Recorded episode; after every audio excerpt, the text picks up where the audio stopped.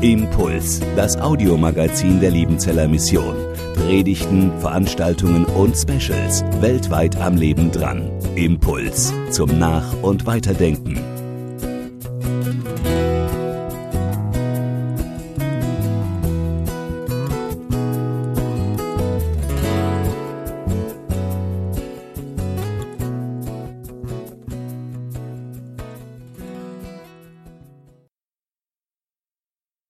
Es um den verlorenen Himmel, ist kein schönes Thema. Man hat mich gefragt, würdest du das machen? Ich habe gesagt, ja, ich mag's. Ich hätte vielleicht auch über was anderes gepredigt, aber das war dran. Wenn man über, über die Hölle reden soll, ja, und man sitzt hier, ich meine, die schwarze Wand hier hinter mir und mein rotes Hemd, das hat schon irgendwie höllische Zeichen, ja. Aber ansonsten ist auch hier alles vollkommen. Ich bin immer begeistert, wenn ich nach Deutschland komme. Da gibt es keinen Stromausfall, da gibt es keine Schlaglöcher in der Straße, da hält dich auch niemand auf und nimmt dir dein Geld ab oder gar das Auto, dann ist er nicht aus mit seinem Vortrag morgens. Hier klappt alles, wir haben alles im Griff, oder? Das Mikrofon, versteht ihr mich? Das funktioniert auch und es geht, bis zum Schluss funktioniert es. Wir Menschen haben alles im Griff. Wir sind super. Und ich komme jetzt da rein heute Morgen und dann denke ich, na liebe Zeit, da passe ich ja gar nicht rein in das vollkommene Zeug da alles. Minutenprogramm stelle ich mir vor. Und ich kann noch nicht einmal richtig nach der Minute predigen. Meistens bin ich zu lang. Versteht ihr? Und dann überlegt man sich, irgendwas stimmt doch nicht. Warum suchen Sie den kleinen Stamm, dass er hier reden soll, wo alles so vollkommen ist? Da müssen wir sagen, vollkommen. Da vorne sitzt zum Beispiel der Martin auch, der könnte es bestimmt besser. Der macht es dann richtig. Aber jetzt bin ich halt mal da. Aber ich bin davon überzeugt, die Musik auch vollkommen, gell? Das wunderbare Gedicht braucht man gar nicht predigen danach, gell? Ja, was soll ich hier eigentlich noch? Aber ich weiß, hier sitzen einige und die sind so wie ich nicht vollkommen. Und hast du dir schon mal Gedanken gemacht über dein Leben mit all den besten Vorstellungen, die du hast und Plänen? Warum geht so viel daneben? Wir haben alles im Griff. Und trotzdem streiten wir uns. Stell euch mal vor, ich hätte mich heute Morgen fast mit meiner Frau in die Wolle gekriegt. Und auf einmal sagt sie zu mir, Gerhard, Gerhard, bleib langsam, bleib ruhig. Du predigst heute über gefährliches Thema. Kein Wunder, wenn wir zwei aufeinander losgehen. Warum geht so viel daneben? Wenn der, wenn der die Nachrichten anschaut, das stinkt zum Himmel. Dauernd streiten, die Gesichtsbücher werden immer dicker und immer wird über Mord und Totschlag geschrieben und immer überlegt man sich was Neues, wie man es anderen das Leben kaputt machen könnte. Warum? Warum? Dann habe ich noch eine Warum-Frage. Warum machen wir uns darüber keine Gedanken? Wir leben wie die Masthühner. Weil, wisst ihr, meine Frau, die passt auf so Hühner auf, so klein, die sind süß, gell? Die hüpfen rum und springen, machen und, ja, und fressen natürlich. Und irgendwann sind sie groß und hässlich. Und dann werden sie wieder schöner, wenn sie Federn kriegen. Und dann dann holen sie Leute Kopf, ne, Kopf über, ja, nee, Füße hoch, werden sie dann rausgetragen aus dem Grundstück und man weiß, die leben keine zwei Stunden mehr, die sterben. Und das Huhn freut sich noch und hebt den Kopf hoch und denkt, jetzt geht's höher hinauf. Wir Menschen sind auch so. Wir denken nichts. Warum denken wir eigentlich nichts? Habt ihr euch darüber schon mal Gedanken gemacht? Wir sind doch die höhere Entwicklung, oder? Habt ihr das auch in der Schule gelernt? Das habe ich sogar gelernt. Aber wahrscheinlich hat sich der Lehrplan seitdem nicht geändert, weil es fällt uns dummerweise nichts Neues ein. Wir sind die Endstufe der Entwicklung. Wisst ihr, ich habe richtig schöne Sachen gesehen. Zum Beispiel den Kameraden, der was so macht.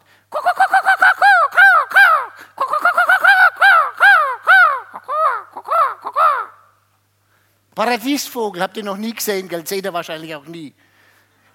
Aber so was Wunderbares, wie dieses Tier, wie die Federn rauswachsen an der richtigen Stelle und wenn, sie, wenn er mit den Mus Muskeln zuckt, so, so ungefähr, auf einmal wird er schön, herrlich, da explodiert was am Rücken. Warum sind wir die Endstufe der Evolution, wie man uns weiß gemacht hat? Warum sind wir so daneben? Warum haben wir solche dreckige Gedanken? Warum sind wir so hässlich? Warum tun wir den anderen weh und uns immer und immer wieder? Warum, warum, warum? Kann das sein? Dass wir wirklich die Endstufe sind der Entwicklung? Oder aber sind wir die Zielscheibe und der Depp für alles? Wir wissen es in unserem Herzen, dass irgendwas nicht stimmt. Dann ist noch eine Sache, wo wir ganz wenig drüber nachdenken. Alter Mann, nee, damals war er nicht alt, der ist nämlich nicht alt gestorben, der ist jung gestorben, mit 120 Jahren, hat noch volle Kraft gehabt, nicht so wie wir, Haarausfall und Gedächtnisschwund und solche Sachen. Dieser alte Mann Moses sagt, lehr uns bedenken, dass wir sterben müssen, damit wir klug werden. Wer denkt über Sterben nach? Einer von uns heute früh vielleicht schon mal nachgedacht? Wenn es fast kracht auf der Autobahn, wie bei mir, gleich zu Anfang, ich angestiegen bin wieder in Deutschland, auf einmal schleudert es einen vor mir, ich wäre fast reingerast. Dann denkt man sterben. Warum müssen wir sterben? Wenn alles so vollkommen ist, warum müssen wir sterben? Mose sagt, lehr uns bedenken, dass wir sterben müssen, dass wir klug werden. Ah, das gehört dazu wie beim Hähnchen. Das wird auch irgendwann mal geschlachtet und gegessen. Wirklich? Ich glaube es nicht. Und innen in unserem Herzen wissen wir, dass es nicht so ist. Man erzählt uns, dann bist du tot. Ich weiß nicht, wie tief man in, in Deutschland beerdigt wird, je nachdem. Und dann bist du tot und dann ist vorbei, Ruhe sanft. Glaubst du das wirklich? Glaubst du das wirklich? Ich glaube es nicht. Ich habe es noch nie geglaubt. Und ich habe gewusst, das geht schief aus. Das weißt du auch. Wenn du nicht singen kannst, seliges Wissen, Jesus ist mein. Ich habe gewusst, es geht schief aus. Und ich war ähm, so ein braves Bübchen von einer frommen Familie. Brav war ich nicht, aber ich habe so ausgesehen. Innen drin hat es nicht gepasst. Der Prediger sagt, es war ein schlauer Mann, Salomon, der sagt, er hat ihnen Ewigkeit in ihr Herzen gegeben. Bei dir und bei mir ist Ewigkeit im Herzen. Warum müssen wir sterben? Ich, Menschen sagen vieles. Es wird vieles gesagt und werden, glaube ich, viel betrogen. Glaub nicht alles, was mir dir sagt. Auch nicht mit dem Vorzeichen, die Wissenschaft sagt. Ich habe die Wissenschaft einige Mal getestet. Und zwar richtig unverschämt. Das will ich euch aber jetzt nicht erzählen. Und sie haben so granatenmäßig versagt, dass ich gedacht habe, wenn er mich bei den kleinen Sachen anlügt, dann lügt er mich bei den großen Sachen auch an. Glaubt es nicht alles, was der andere sagt. Wir sind so Gewohnheitstiere. Wir machen immer nach, was die anderen sagen. Immer was bei der anderen richtig ist, bei uns auch richtig. Werd doch mal frei und denk doch mal frei. Und wie können wir frei werden? Fang doch mal an, den Designer zu fragen. Ich weiß nicht, was für ein Mensch du bist. Die, viele die kaufen sich ein teures Gerät und lesen die Gebrauchsanleitung, wenn es kaputt ist. Und dann sagen sie, ach so, ja. Im Leben ist es genauso. Die Gebrauchsanweisung wird nicht gelesen. Warum, warum Tod? Warum das ganze Zeug? Warum das Problem? Gott sagt im ersten Buch Moses im Kapitel 2, Vers 17, wenn du davon essen wirst, wirst du des Todes sterben. Und ist er gestorben, der Adam? Natürlich nicht. Oh, wie lange hat er gelebt? So 950 Jahre so um den Dreh rum. Aber er ist trotzdem gestorben. Innen drin ist was kaputt gegangen. Innen drin seine Beziehung zu Gott abgebrochen. So fängt es an. Das hat der HB, also das ist kein Drucker, sondern ist ein Missionar. Der HB hat gesagt, in Afrika, die leben jetzt schon mit den Früchten der Hölle. Und ich bin davon überzeugt, dass wenigstens einer oder zwei unter uns sind heute, die wissen genau, was Hölle ist, weil sie sind gerade mittendrin.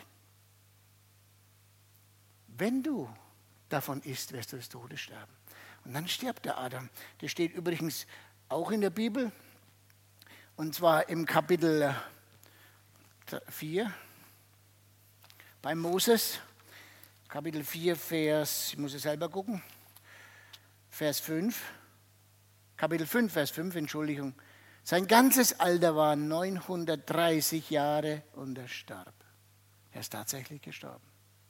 Und dann? Ist er verrottet irgendwo? Wenn die Haifische gefressen haben, hat er Glück gehabt. Da hat er sich aufgelöst in Chemie. Wirklich? Wenn wir durch das Alte Testament durchschauen, wir wollen es ein bisschen lehrhaft jetzt machen. Im Alten Testament wird ein, ein Begriff gebraucht, die Toten fahren hinunter in den Sheol. Das ist was Reich der Toten. Ich möchte mal fragen, macht das mal so. Was passiert mit einem Toten? Geht man einfach in die Schule oder wenn der in der Brotzeitraum sitzt und bei der Arbeit und dann redet mal und fragt, wo gehen denn die Toten eigentlich hin? Da wird es an der Leute ganz anders, gell? Es wäre Aberglauben, wenn man darüber redet. Im Alten Testament, sie fahren hinunter in den Scheol. Ich möchte mal vorlesen, was in den Psalmen steht. Und zwar im 49. Psalm. Die sich verlassen auf Hab und Gut und sie pochen auf ihren Reichtum. Warum soll ich mich fürchten in bösen Tagen, wenn mich die Missetat meiner Widersacher umgibt? Kann doch keiner einen anderen auf, auslösen oder für ihn ein Sühnegeld bei Gott geben. Es kostet zu viel, ihr Leben auszulösen. Er muss es bleiben lassen ewiglich, damit er immer weiterleben könne und die Grube nicht sehe. Und jetzt kommt diese Lehre über dieses Totenreich. Nein, er wird sie sehen. Auch die Weisen sterben, so wie die Toren und Narren umkommen. Sie müssen ihr Gut anderen lassen. Gräber sind ihr Haus immer da, ihre Wohnung für und für. Und doch hatten sie große Ehre auf Erden. Ein Mensch in seiner Herrlichkeit kann nicht bleiben, sondern er muss davon wie ein Tier. Hallo, das gilt für dich und für mich. Brutaler. Sterben wie eine Katze, die am Straßenrand überfahren wird. Er muss davon. Und dann, dies ist der Weg derer, die so voll Torheit sind und das Ende aller derer, die, denen ihr Gerede so wohl gefällt. Sie liegen bei den Toten wie Schafe, der Tod wird sie weiden, aber die Frommen werden gar bald über sie herrschen. Und ihr Trotz muss vergehen, bei den Toten müssen sie bleiben.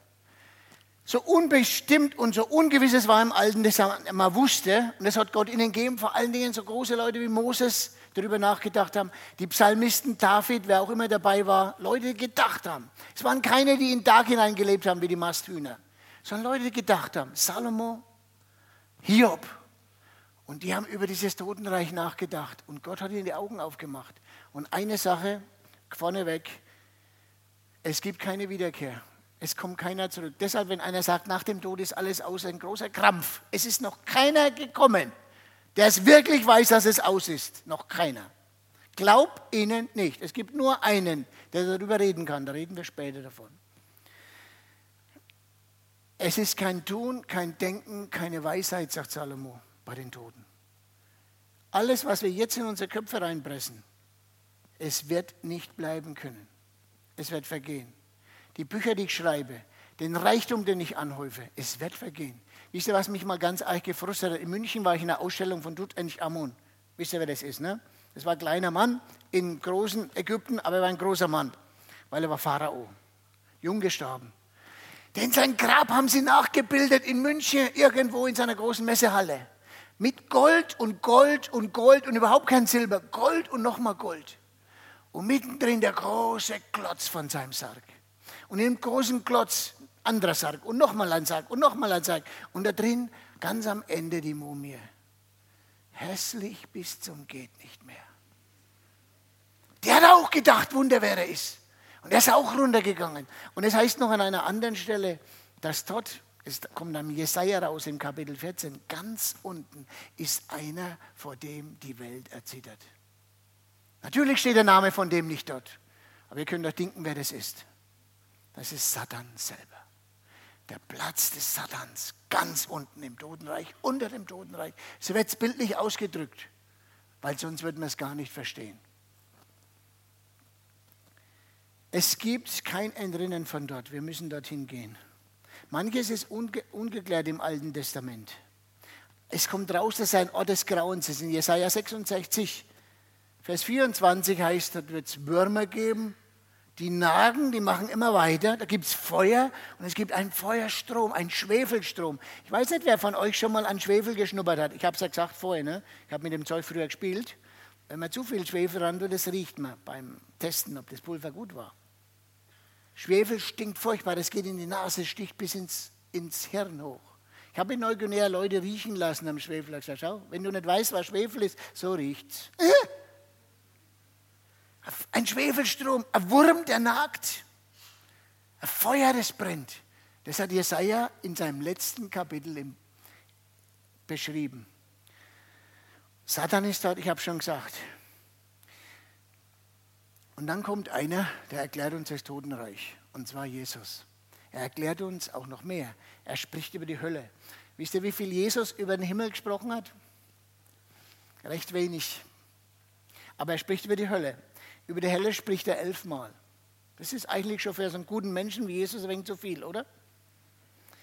Er spricht viermal über den Hades, das Todesreich, das Totenreich. Hades oder Sheol, ist der gleiche Name, andere Sprache. Und er spricht achtmal über das Feuer, wo das Feuer immer zugeht, wo es keiner auslöscht. Ein Feuer, wir kennen Feuer nur als eine Sache, die, die äußerst unangenehm ist, wo man Angst davor hat.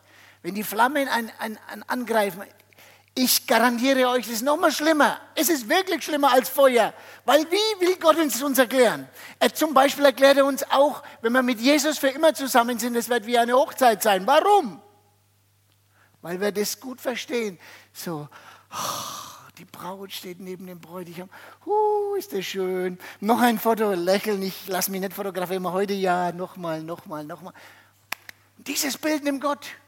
Wenn wir auf ewig mit Jesus zusammen sind und er bringt das andere Bild mit dem Feuer, wenn wir auf ewig von ihm getrennt sind, dann nagt was, da wurmt einen, da wird es einem heiß, da hat man Durst, da hat man Gewissensbisse. Und das Traurige ist, es geht weiter und weiter und weiter und weiter. Jesus redet achtmal vom Feuer. Johannes der Täufer sechsmal. Wollen wir sagen, du weißt es nicht. Wenn einer es weiß, dann er. Er kennt sich aus. Er hat den Himmel verlassen, ist runterkommen. Er weiß auch, wie die Dämonen über die Hölle denken. Wisst ihr das? Die wollen nicht hin.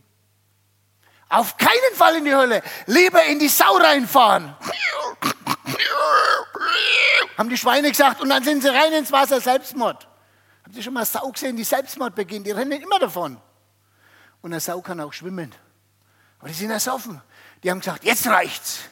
Runter da, unter Wasser, weg mit den Dämonen. Mit denen wollen wir nichts zu tun haben. Und dann gehen sie unter und sie müssen doch runter.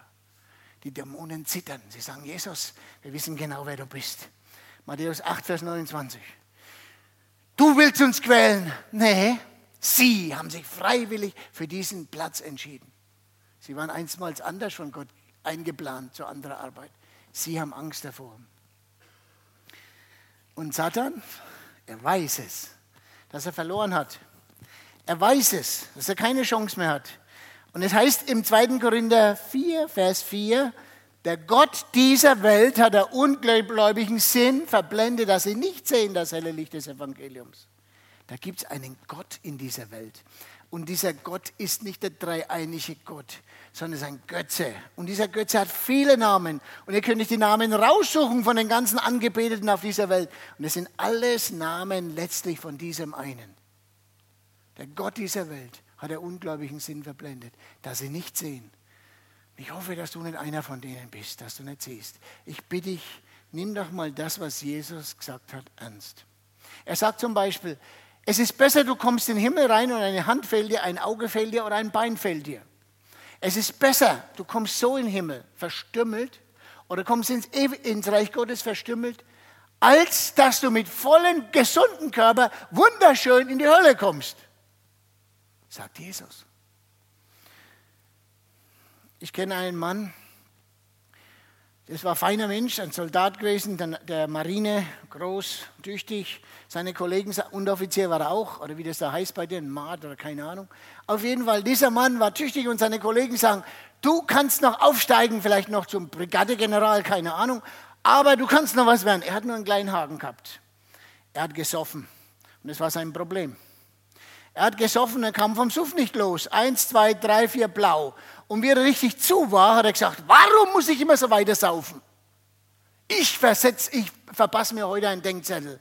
Und da hat er sich an die Bordwand gestellt von dem Kreuzer, wo er drauf war. Und das in der Stahlbordwände, damit die Geschosse nicht so schnell durchgehen. Und da hat er mal angeklopft an der Hauswand. Dong, dong, dong, dong, dong. In seinem Suff hat er weitergemacht. Wumm, ist runtergefallen. Zum Glück haben sie ihn gefunden. Hirnbluten.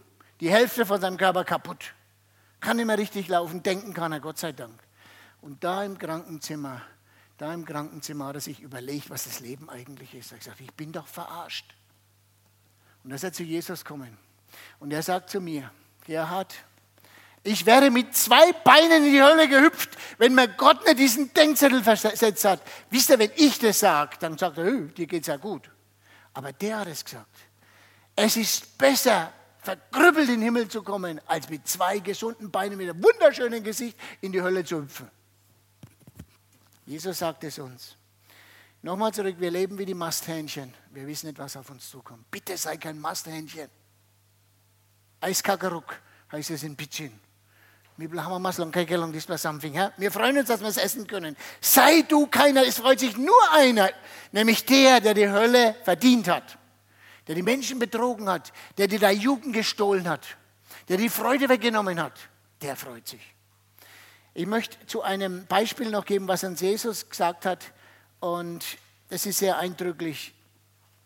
Der Übergang vom Totenreich in die Hölle. Oder was, was es bedeutet, wenn wir tot sind. Und zwar im Lukas Kapitel 16. Ihr kennt alle die Geschichte. Und manche sagen es ein Gleichnis. Ich glaube es nicht, aber ist egal. Ich streite mich mit niemand. Und zwar ist die Geschichte vom reichen Mann, die Geschichte vom reichen Mann und vom Armen. Armen? Komm an, Armen. Ich schlafe hier schon, das kann nicht sein. Ne? Vom armen Lazarus. Und warum ist der eine in die Hölle gekommen, der andere in den Himmel? Ihr kennt die Geschichte, oder? Muss ich sie wiederholen? Warum ist der eine in den Himmel und der andere in die Hölle gekommen? Ganz einfach. Der reiche Mann kommt in die Hölle, warum? Wisst ihr das nicht? Warum kommt der reiche Mann in die Hölle? Weil er nicht geholfen hat. Okay, danke, du hast mal eine Antwort gegeben. Noch eine Antwort, warum kommt er in die Hölle? Du lachst so schön, sag's.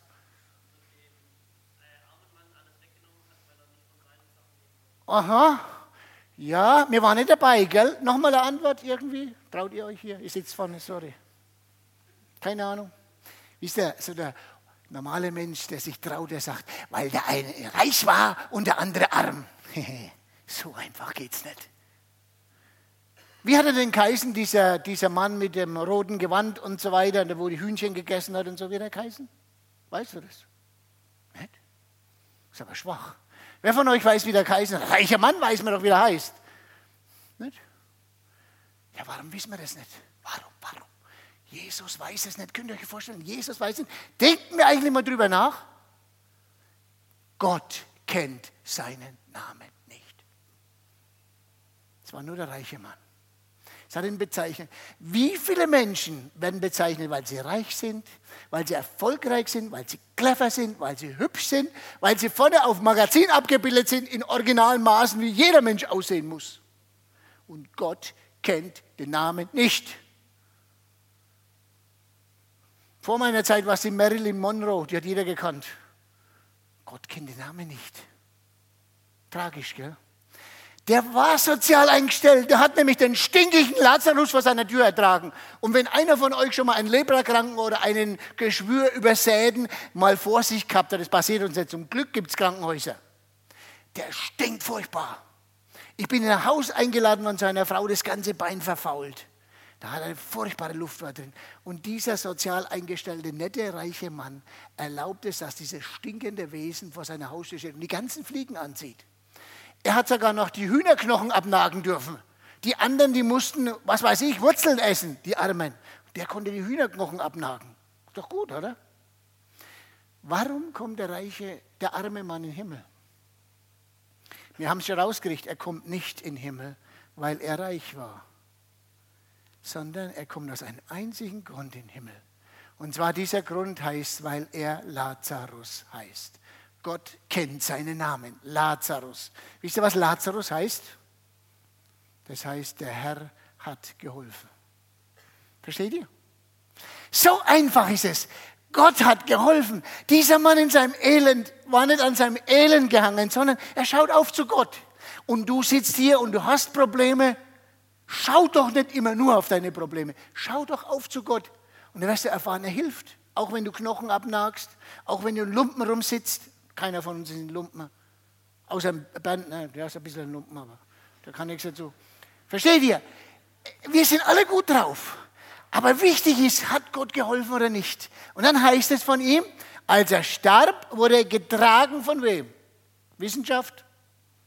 Von seinen ganzen Auszeichnungen, die er gekriegt hat. Vielleicht war er mal Einzelkämpfer gewesen im Krieg. Er wurde getragen von wem? Von den Engeln in Abrahams Schoß. Ja, was soll denn dieser Kitsch? Da kommt der alte stinkende Mann und der liegt dann so gemütlich auf dem Abraham seinen Schoß. Das sind Bilder. Da steckt mehr dahinter. Abraham ist mit einem Wort, Father Abraham is my son, so, so ähnlich. I am one of them and so are you, my friend. Warum ist er unser Vater? Weil er der Vater des Glaubens ist. Also schau das Bild. Der, der, gläubige Mann, der auf Gott schaut, dem Gott geholfen hat, der wird getragen von Engeln und auf den Schoß von Abraham gesetzt. Ja, der Vater des Glaubens ist ein Bild. Und dann noch schöner, Glauben, Aman, das hebräische Wort. Ich hoffe, ich bin richtig, so habe ich es halt gelernt. Habe auch mal was gelernt vor ein paar Jahren. Und da heißt es, Aman, wie das Kind auf dem Schoß der Mutter sitzt. Das ist ein schönes Bild. Ich habe mich gefreut, ich habe es nie vergessen. Glaube heißt, ich bin geborgen auf dem Schoß der Mutter. Und unsere Mutter, unsere wirkliche Mutter ist Gott. In Gott geborgen sein, das ist Glaube. Das war der Lazarus. Und er wird getragen durch den Glauben, wird er dorthin getragen, wo er geglaubt hat. Und weg von der Hölle. Und der andere, ich leide Pein in dieser Flamme. Mitleid, Reue, alles Mögliche kommt. Reue über sich selber. Ich leide Pein. Bitte, bitte, bitte. Sag doch dem Abraham, er soll den Lazarus schicken. Und zwar bin ich schon zufrieden, wenn er seinen verfaulenden Finger in kaltes Wasser tunkt und auf meine edle Zunge, die sonst immer Rotwein getrunken hat, auf diese Zunge draufhält. Dann macht es und dann bin ich schon zufrieden. Und dann sagt dann sagt Abraham, es geht nicht, weil zwischen uns ist eine große Kluft. Was heißt das? Geht es noch, das Ding? Schon, ne? Es rutscht nämlich dauernd, aber es ist halt so. Abraham, Abraham sagt zu ihm, es geht nicht. Er hat sich ausgekannt, er war mit Gott in Verbindung, er war Freund Gottes gewesen, es geht nicht. Es gibt einen Moment, wo es vorbei ist. Im, im äh, Neuen Testament, im Hebräerbrief heißt es, es ist dem Menschen bestimmt, einmal zu sterben, danach das Gericht. Im Neuen Testament lernen wir, es ist nicht nur das Totenreich, was unangenehm ist, wo ich mir nichts mehr zu sagen habe, wo wir, wo wir nachdenken über das Gute und können nicht mehr nachdenken, sondern es ist mehr. Es wartet ein schreckliches Warten auf das Feuer, das die Gottlosen verzehrt. Und obwohl der Johannes in seinem Evangelium fast nichts geschrieben hat über das künftige Gericht, aber in seiner Offenbarung schreibt er es, beschreibt er es in schillernden Farben. Ein Feuersee, der mit Schwefel brennt. Und da ist als erstes drin der Antichrist, der Lügenprophet und dann kommt Satan selber und dann all die anderen, die das Angebot Gottes zur Hilfe für nichts erklärt haben. Die sagen, ach, mein Nachbar lebt auch ganz gut und die Nachbarin ist auch gestorben und jetzt so friedlich ausgesehen nach drei Morphiumspritzen. Dann wird es auch mit mir klappen. Ich sage dir eines, es wird nicht klappen mit uns zwei. Entweder wissen wir es oder wissen wir es nicht. Jesus hat gewarnt vor dem Himmel. Er sagt, fürchtet euch doch nicht von den Menschen. Die können den Leib töten, aber fürchtet euch vor Gott. Gott kann die Seele und den Leib kaputt machen. Der wirft ihn in die Hölle. Warum fürchten wir uns nicht vor Gott? Wisst ihr warum? Die gleiche Lüge, die schillernde Schlange von vorhin, vom Gedicht, die gleichende, schillernde Schlange sagt zu dir und zu mir, ah, nimm das doch nicht so ernst, der alte Mann da vorne, der ist ein wenig pessimistisch äh, angehaucht. Der gibt dir tausend aus und sagt, ach, deine Freunde, die leben genauso. Mach's doch mit ihnen, du bist sicher in der Masse. So sind wir das wirklich, sicher in der Masse. Sind wir nicht. Wollen wir doch den unseren, unseren Designer fragen. Der hat uns gemacht. Ich weiß nicht, ob ihr die alte Geschichte schon mal gehört habt. Es war zur Anfangszeit des Automobils, Amerika, gab es Ford. Ford Auto und hat sich einer mit Geld sein Ford gekauft und er fährt Ford. Ist unterwegs, hat keine Autobahn gegeben, ich weiß nicht, vielleicht ist er auf dem Acker gefahren. Auf jeden Fall, das Ding ist stehen geblieben und er hat reingeschaut und es hat geraucht irgendwo und es geht halt nicht. Und er war dumm, viel Geld in der Hosentasche, aber wer hilft mir? Keiner. Dann kommt der andere Ford vorbeigefahren, der sieht, setzt den Blinker, hält an, steigt aus. Haben Sie Probleme? Natürlich auf Englisch. Any problems? Ne? Und dann sagt er, yes, my car is not working anymore. I don't know what is cursed car here. Sagt, stop easy, bleib ruhig. Schauen wir mal rein. Oh, so, schauen Sie, hier, das, das kleine Käppchen ist darunter. Tun wir wieder drauf, probieren Sie mal. Oh, wunderbar, was haben Sie ein Schönes gemacht. Puh, Kleinigkeit. Darf ich Ihnen was zahlen? Oh, nein, nein, braucht's nicht. Habe ich gern gemacht. Darf ich Ihren Namen wissen? Henry Ford. Der Erfinder selber. Was für ein schönes Bild. Geh doch zum Erfinder. Geh zu ihm und sag, ich will nicht in die Hölle. Ich will nicht in die Hölle. Ich will auch in den Himmel. Ich will nicht das Gleiche mitmachen, was alle mitmachen und am Ende die gleiche Strafe haben wie alle anderen. Ich möchte die Gelegenheit ausnutzen, die du mir angeboten hast. Geh zum Designer. Und was sagt er? Folg meinem Rat. Schaut, die Bibel ist dick, ne? Ich rede jetzt nicht über den Himmel, wie mein Himmel kommt, das mache ich heute Abend. Aber ein guter Teil von der Bibel, Moment, ich suche euch, dass ihr wegen die Verhältnisse seht, hier. Der dicke Teil ist das Alte Testament, was wir nicht lesen. Gell? Der hintere Teil, den lesen wir auch nicht richtig, das ist das Neue Testament, falls es jemand nicht weiß. Das Alte Testament ist das Bilderbuch fürs Neue. Das Alte Testament bereitet uns auf irgendwas vor, was wir im Neuen verstehen könnten, wenn wir es gelesen hätten. Zum Beispiel das mit dem Hades oder mit dem Sheol, hebräisch oder griechisches Wort, wenn es interessiert. Oder dann mit dem Feuersee. Das ist alles erklärt da drinnen. Aber was wunderschön ist, ab Kapitel 3 fängt Gott mit den Menschen an, das Ganze zu restaurieren.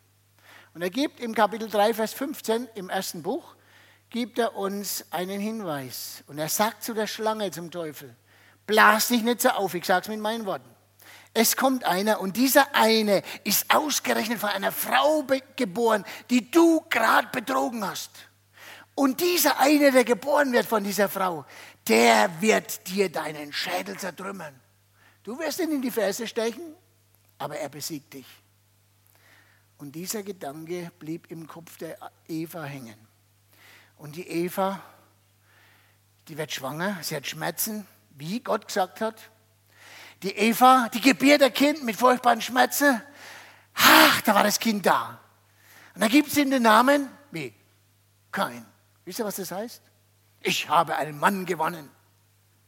Ich habe einen Mann gewonnen. Wisst ihr, was sie gedacht hat? Jetzt ist er da. Aber die gute Eva hat einen kleinen Fehler gemacht.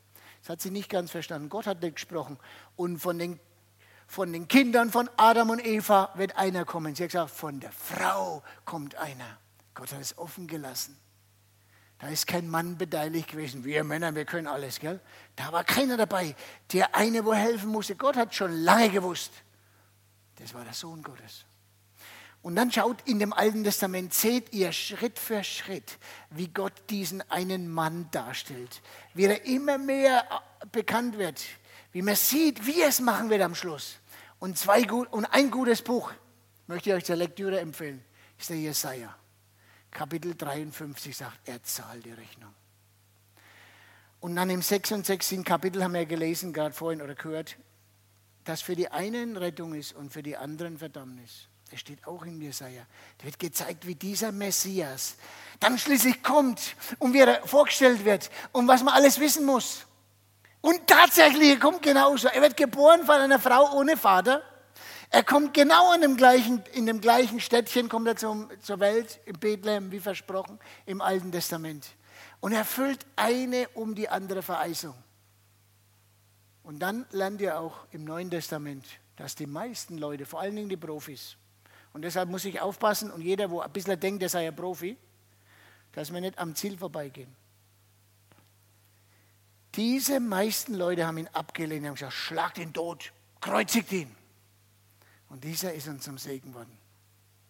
Und dieser Mann ist der Weg zu einem alten Centurio, römischen Hauptmann, der dann zivil geworden ist und wurde dummerweise Gefängnisaufseher mit aller Brutalität verschlägt Unschuldige, setzt sie rein, sperrt sie ein, haut noch oben drauf, lacht sie aus. Und wie es dann eng wird, wie die Erde wackelt und wie sein Gefängnis kaputt geht und wie sein, seine Zukunft kaputt geht, dann sagt er, ihr Männer, liebe Brüder, was soll ich denn machen? Und dann kriegt er eine Antwort, glaube an den Herrn Jesus Christus, so wirst du und dein Haus gerettet. Und ich möchte nicht aufhören, über die Hölle zu reden, ohne das zu sagen. Es gibt einen Ausweg. Glaube an den Herrn Jesus Christus, so wirst du und dein Haus gerettet. Es wird eine Auswirkung haben. Es war vor über 40 Jahren, wo ich mit meinem Zwillingsbruder zusammen in seiner Veranstaltung war, war wir hier nicht so professionell. Schlechte Lautsprecher, schlechtes Licht, gar keine Bänke auf dem Boden sitzen, wie die Affen. Da saßen wir da. Und in der Nacht hat Jesus zu mir gesprochen. Er hat gesagt, Gerhard, ich will dir helfen. Komm zu mir. Ich wusste nämlich, ich komme in die Hölle. Und ich hatte schrecklich Angst. Ich wollte nicht in die Hölle kommen.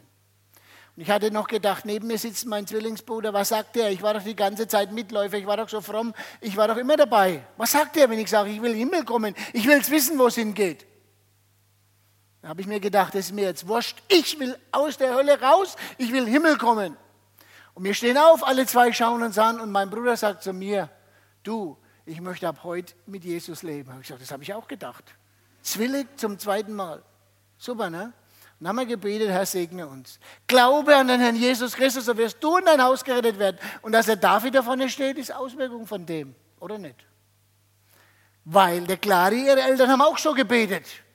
Die haben gesagt, Herr Jesus, wir wollen dir nachfolgen. Und die Clari ist zum Glauben gekommen. Der David ist zum Glauben gekommen. Deine Entscheidung für Jesus hat eine Auswirkung auf die nächste Generation. Glaubst du das? Der, dem Himmel verloren, ja, das haben wir alle. Jeder von uns. Aber es gibt einen Weg zurück. Und dieser Weg heißt Jesus. Wollen wir beten? Herr Jesus, ich danke dir, dass du in unser menschliches Elend gekommen bist. Du hast die Menschen in der Hölle gesehen, die halb verfaulten, die Aussätzigen, die ewig schon krank waren, die von einer ganzen Legion von Dämonen geplagt wurden. Du hast sie alle gesehen, Herr. Und dir hat das Herz zerrissen. Und hast durchgehalten bis zum Tod am Kreuz. Und hast gerufen, es ist geschafft. Geschafft für jeden von uns. Ich danke dir, dass wir nicht in die Hölle rennen müssen, sondern dass es einen Weg rausgibt. Und dieser Weg heißt Jesus. Und ich bitte dich doch, dass wir es wirklich ernst nehmen. Dass keiner von uns irgendwie denkt, bei ihm wird schon klappen. Sondern dass wir deine Worte, die du selber gesprochen hast, dass wir diese Worte hören und dass wir diesen Worten gehorchen. So bitte ich dich, dass dieser Tag heute ein ganz besonderer Tag wird, der bis in die Ewigkeit nachhalt. Wo, wo unser Verstand wieder aufgeht, wo wir den anderen ihren Denkweise nachmachen müssen. Wo wir hören können auf die Stimme unseres Schöpfers und der wieder unseren kaputten Wagen in Ordnung bringen kann, unseren Motor, dass er wieder richtig läuft, dass wir heimkommen können zum Vater. Wir loben und preisen dich und danken dir für dieses Heil, für diese Rettung.